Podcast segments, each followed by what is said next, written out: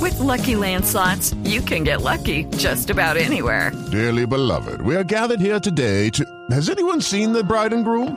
Sorry, sorry, we're here. We were getting lucky in the limo and we lost track of time.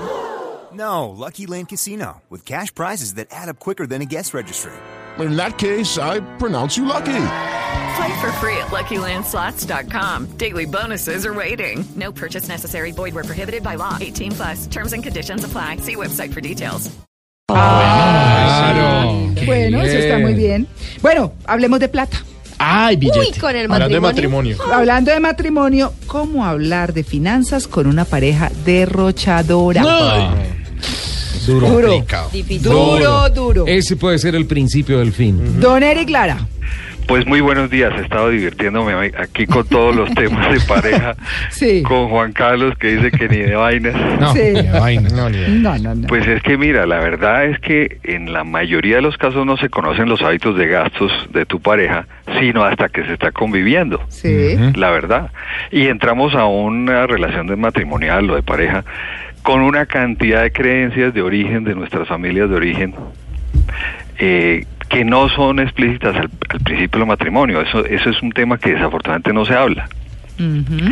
Pero es que el tema eh, va por este lado, María Clara, y es, decimos pareja derrochadora, Sí. pero eso lo puede decir uno que es bien tacaño, Uy, sí, eso sí me consta. ¿cierto? Sí, sí, Entonces sí. el tema se, se vuelve relativo. Ajá. Normalmente buscamos, y muchas personas se casan buscando algo que le hace falta. O sea, si yo no estoy muy contento, como no me rinde la plata, etcétera, y mi pareja es- la veo muy ahorrativa, eso es algo que me atrae, ¿cierto? Los opuestos se atraen.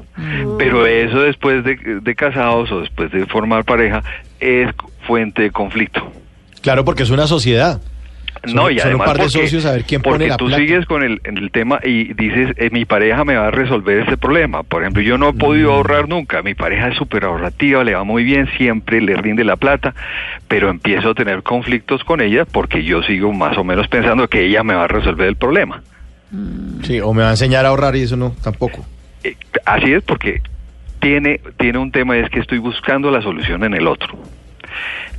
Primer caso, imagínense ustedes que el derrochador sea el que más provee en la casa. Ah, bueno. Grave. Gravísimo. La plata no da un brinco. Claro.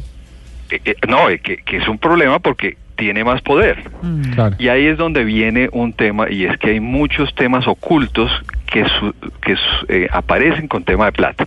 Hay cuatro elementos que son temas considerados ocultos por el- eh, estudios hechos por la Universidad de Kansas, que tiene un área muy interesante de estudio y, y todo un, un plan de carrera que se llama terapia financiera, o sea, terapia para parejas que tiene que ver con temas financieros Ujú. cuatro elementos.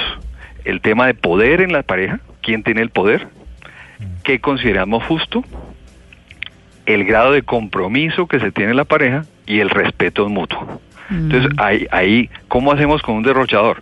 Primero, esté seguro que usted no va a poder cambiar a su pareja, nunca.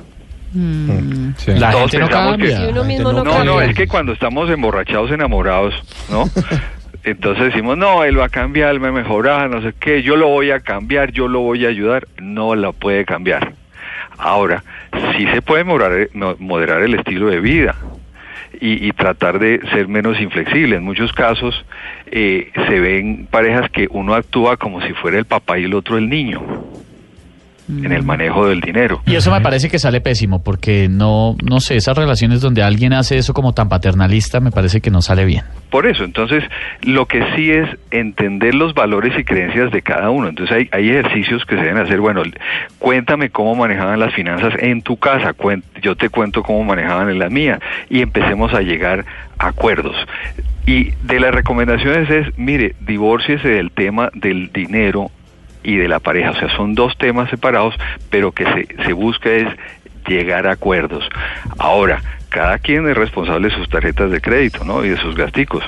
Entonces, el derrochador que muestre qué es lo que está haciendo y el otro también que muestre. Eso nos lleva al tema de la transparencia. Claro. Muchas de las parejas no son transparentes con su pareja. Uy, no sí. le cuentan. Uy, sí, eso sí es Y gravísimo. tienen una. Es- o es están el tema de endeudados ocultar, ¿no? hasta el alma. Claro, el guardado. Bueno, el Ahí guardado, están por los ejemplo, secretos cuando de Mm. se entra a un Esteban. matrimonio sin saber qué trae, Eh, ¿Ustedes están de acuerdo con, la, con las eh, capitulaciones? Sí, Sí, me parece sí, bien. Sí, la verdad Son sí. este- sanas. Pero es que hoy en día hay más Interesante. apertura frente a eso. Pero porque depende antes- también, ¿no? Sí. Bueno, pero es que el tema es que si hay compromiso, ¿por qué vas a desconfiar de tu pareja y no han empezado? Pues sí, también, ¿no? Pero es que son dos formas de verlo. Uno es que sea como desconfianza y otro es las cuentas claras y el chocolate espeso. Pues es que las cuentas claras es cuando tú cuentas todo. Pero y es hay que, transparencia. Eric, y han dicen- acordado eh, metas en su vida. Dicen que uno no conoce la persona con la que se casó, sino hasta que se divorcia. Es es que ese es el gran problema, porque cuando estamos enamorados, ese es un estado de locura. Ya, Claro. está, ya eso está muy claramente determinado. Es un, en un- un estado que eh, se compara a la locura o al estar emborrachado, Claro. donde la lógica no existe. No, y donde el guayabo es lo peor. Ah, Claro, el guayabo viene después cuando empiezan las cuentas. Ahora, Guayabo y sin plata. Cuarto punto muy importante para el tema del derrochador o el tacaño. Hay que generar un- un- unas reglas de límites entre los dos. Y uno de los temas bien interesantes, oiga, todos los recibitos de los gastos, traigámoslos y por- reunámonos siquiera un par de veces al mes para revisar todos esos recibos de gastos, o sea, Uy, pero recoger eso no se da todos los por recibos, peleas. ¿Y usted por absolutamente qué se todos tomó los ese recibos, y eso te da una idea de qué está pasando con los gastos. Bueno, bueno. Y el comprador compulsivo, ese hay que tenerle miedo. ¿De qué no. es esta factura de amoblados?